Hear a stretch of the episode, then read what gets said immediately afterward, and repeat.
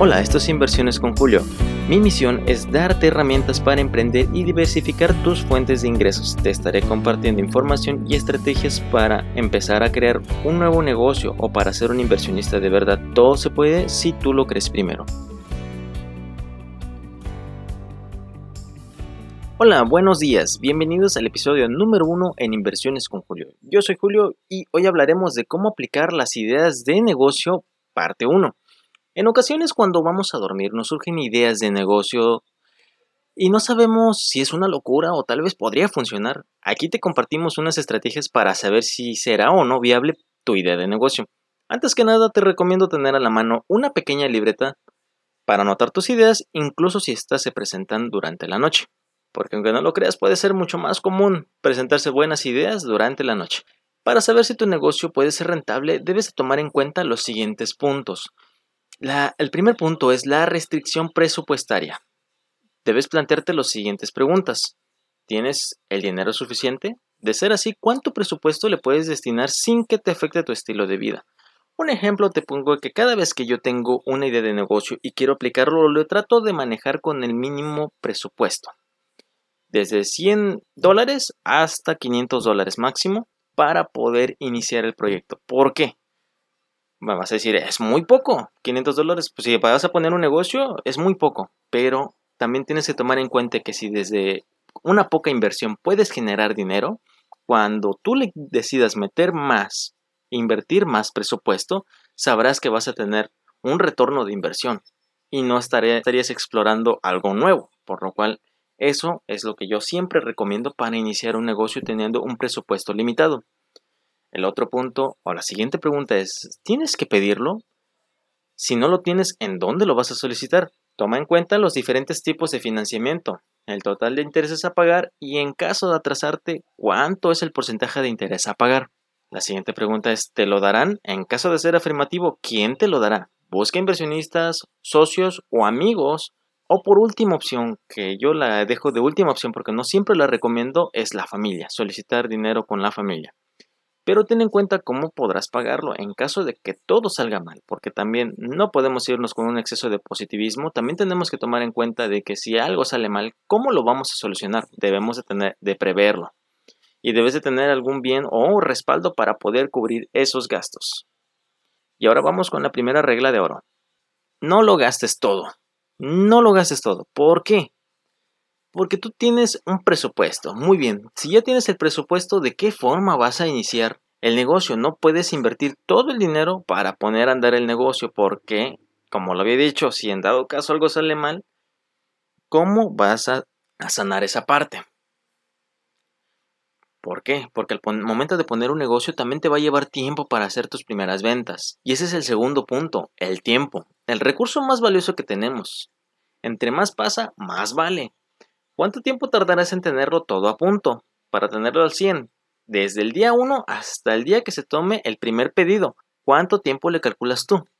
Pon un plazo mínimo y máximo para que sea viable. Y durante el desarrollo de tu proyecto, ¿puedes aguantar sin recibir dinero? En caso de ser así, ¿cuánto tiempo podrías aguantar sin recibir dinero en caso de que no tengas otras fuentes de ingresos? Y si tienes alguna otra fuente de ingreso, ¿cómo te puede afectar? Si tienes otra forma de recibir ingresos, sería más ventajoso, pero también tienes que tomar en cuenta de que también te va a representar un gasto tu nuevo proyecto. Tu nuevo bebé te va a costar también. Y en caso de no ser así, el proyecto a desarrollar puede quedarse en stand-by en algún momento o puede perderse por completo todo el proceso, lo cual desde un inicio se puede descartar por la poca viabilidad haciendo un estudio. Y la segunda regla de oro es, apártate un sueldo. Antes de iniciar a desarrollar el proyecto, ya tienes que tomar en cuenta el sueldo que tendrás tú. Y como recomendación personal tiene que ser el sueldo más bajo posible. ¿Por qué? Me preguntarás. ¿Por qué? Si yo soy, voy a ser el pionero y todo y tengo que ganar más, me vas a decir. Me vas a decir, pero yo te voy a decir, tranquilo. Muchas veces cometemos el error de ponernos sueldos altos sin contemplar las deducciones que, que podemos tener y al ser un proyecto que inicia de cero se puede, se debe contemplar el mayor ahorro posible. ¿Y por qué recomiendo esto? Eh, se llama tener una visión a futuro. El día de mañana alguien tendrá que ocupar tu puesto y tú deberás subir de rango y tendrás más responsabilidades. y en ese momento ya podrás aumentarte el sueldo un poco y para llegar a ese nivel también se requiere de una buena administración, una buena estrategia para realizar tus procesos, tus políticas, tu estandarización y también debes de tener contadores expertos que te orienten en esa área y a lo que tú quieras crecer, esos contadores ellos ya deben de tener ese plan de cómo podrías crecer a nivel contable y a nivel fiscal. Eso también lo tienes que tomar en cuenta. El tercer punto es en qué momento se está tomando el proyecto, en qué momento se está planificando el proyecto. ¿Ya vas tarde? ¿Vas temprano? ¿Vas en su apogeo? ¿O es algo nuevo? ¿O ya tienes competencias sobre tu proyecto? Tienes que tener en cuenta de que si es un proyecto nuevo, también tienes que tomarte en cuenta si ya tienes la competencia, si no tienes competencia, o si es un producto o servicio nuevo por lo cual también tienes su ventaja y su desventaja. Ventaja, vas a ser pionero. Desventaja, tienes que conseguir a los clientes y educarlos a la curva del aprendizaje para que puedan hacer tus compras. Un ejemplo es Amazon. Ellos al momento de que sacaron su proyecto les costó un poco de tiempo para poder acostumbrar a la gente a comprar, teniendo en cuenta que ellos son primermundistas. Ahora vámonos con la parte de Latinoamérica. Latinoamérica amo Latinoamérica, pero también estamos un poco atrás, unos cinco años atrás de lo que ya ellos han avanzado, incluso España está más adelantado, por lo cual nosotros vamos a un paso atrás y también podemos aprender de los demás que ya van un poco más adelante. También tienes que tomar en cuenta si es una moda pasajera, es algo temporal como la venta de gel antibacterial y cubrebocas, o es algo que tiene ventas consistentes dependiendo de la situación actual por lo tanto, son constantes como la tecnología o la salud. Esos constantemente están innovando en su misma área, pero constantemente siguen vendiendo y van adquiriendo nuevos clientes. En cambio, si es temporal, tienes que tomar en cuenta de que se va, en algún momento dado, se va a acabar ese mercado. También vas a estar a tiempo para entrar en el mercado. ¿Estás entrando en un buen momento o ya es tarde? o es algo tarde que dejarán de vender porque ya está pasando su temporada. Y cuando tú anuncies tu producto o servicio, ya habrá pasado esa temporada. Y también tendrás que preguntarte, ¿es sostenible a lo largo del tiempo o es temporal? ¿Cómo ves tu negocio en un par de años? ¿Vendiendo lo mismo o habrás cambiado el producto o servicio por completo? Porque si cambias por otro producto que no tenga relación, simplemente habrá, habrá sido temporal. La venta habrá sido temporal. Y siguiente, el siguiente punto, el cuarto punto es el mercado. ¿Hay suficiente gente interesada?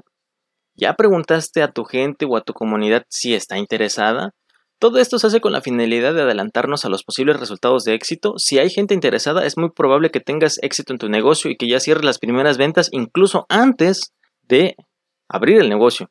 Recuerda que todos tenemos gustos frikis y es posible que coincidamos con muchas más personas de lo que te imaginas, aunque hay ocasiones en que el segmento se reduzca demasiado, dando la posibilidad de dar un servicio más personalizado a favor, pero también tienes que tomar en cuenta de que al ser un segmento pequeño, se limita en cuanto a las personas que te digan que no, las que te digan que sí va a ser una minoría. Así que ten en cuenta la tercera regla de oro. Analiza tu competencia. No siempre vamos a buscar un producto nuevo o revolucionario. También podemos hacer benchmarking de los negocios exitosos y copiar su modelo de negocio y podemos enfocarnos en alguna ventaja competitiva que la competencia no tiene o que está fallando en alguna parte. Un ejemplo es un negocio anterior que yo tuve, era un restaurante o una taquería, que la competencia estaba a una calle de distancia y era otro restaurante, incluso nos copió el menú, precios y hasta las recetas pero no lograron conseguir una ventaja competitiva, algo que nosotros sí contemplamos y teníamos y seguíamos vendiendo al mismo nivel que ellos. Por una ventaja competitiva que teníamos que eran las recetas, que teníamos mucho cuidado al momento de hacer los productos, al momento de que cocinábamos toda la comida y el buen servicio extra de tortillas. Nosotros dábamos una cantidad extra de tortillas que dábamos a los caldos que entregábamos y eso nos daba una ventaja competitiva. En comparación de la competencia, ellos simplemente tenían, te cobraban todo, te cobraban la tortilla, te cobraban los extras e incluso le empezaron a subir los, a los precios de los productos, por lo cual eso fue otra desventaja. Y otra desventaja aún peor es en que empezaron a meter muchísimo producto en su menú, empezaron a superar en cuanto, al, en cuanto a la oferta y empezaron a ofertar más productos, más comida de lo que la gente pedía. Eso como consecuencia acarreó de que tuvieran mucha merma, y por merma me refiero de que mucha comida se les empezó a echar a perder. y llegaba un punto de que tenían una mala reputación porque estaban cocinando la comida que ya no servía y el olor que sacaba esa comida era demasiado terrible que nos llegaban hasta nosotros. Y eso jugaba en contra de ellos, así que nosotros como ventaja competitiva era que manejábamos bien el producto, manejábamos bien el producto y nos enfocábamos en, darlo, en dar algo extra a nuestros clientes. También otro ejemplo que podemos dar es Blockbuster contra Netflix. Blockbuster era una empresa gigante, pero que tenía una desventaja, algo que hacía enojar muchísimo a, las, a sus clientes, que era lo que los cargos adicionales. En caso de que te atrasabas, ellos te penalizaban. Algo que Netflix usó a favor es en que tú seas un solo pago y ya te despreocupabas, simplemente un solo pago y tenías acceso completo a todo lo que tú quisieras ver. Obviamente eso fue una ventaja competitiva gigantesca que terminó sepultando a Blockbuster. Ese es otro ejemplo que yo te quiero compartir. Y también recuerda, debes identificar quién está cubriendo esa necesidad. Haz una lista y estudialos, estudia tu competencia. Y ya para terminar, ¿qué les ha parecido el episodio de hoy? ¿Les gustaría que habláramos de algún tema en específico? Y si quieren aprender más, no olviden seguirme en redes sociales, en Facebook, Instagram y YouTube como Inversiones con Julio. Estaremos subiendo material los lunes, miércoles y viernes y me despido con una frase del icónico Elon Musk, CEO de Tesla y SpaceX. También optimizó PayPal y lo vendió por una muy buena cantidad. Él dice, tu día será bueno si te despiertas sabiendo que construirás un futuro mejor. Si no, tendrás un mal día. Y eso es una gran verdad por parte de Elon Musk. Todo va a depender de la perspectiva que tengas. Si tú crees que eres un fracasado, serás un fracasado. Y si tú crees que eres una persona exitosa, tendrás muchas probabilidades de tener éxito. Todo depende de cómo veas el vaso. Esto es Inversiones con Julio. Que tengan un excelente día, bendiciones y hasta la próxima.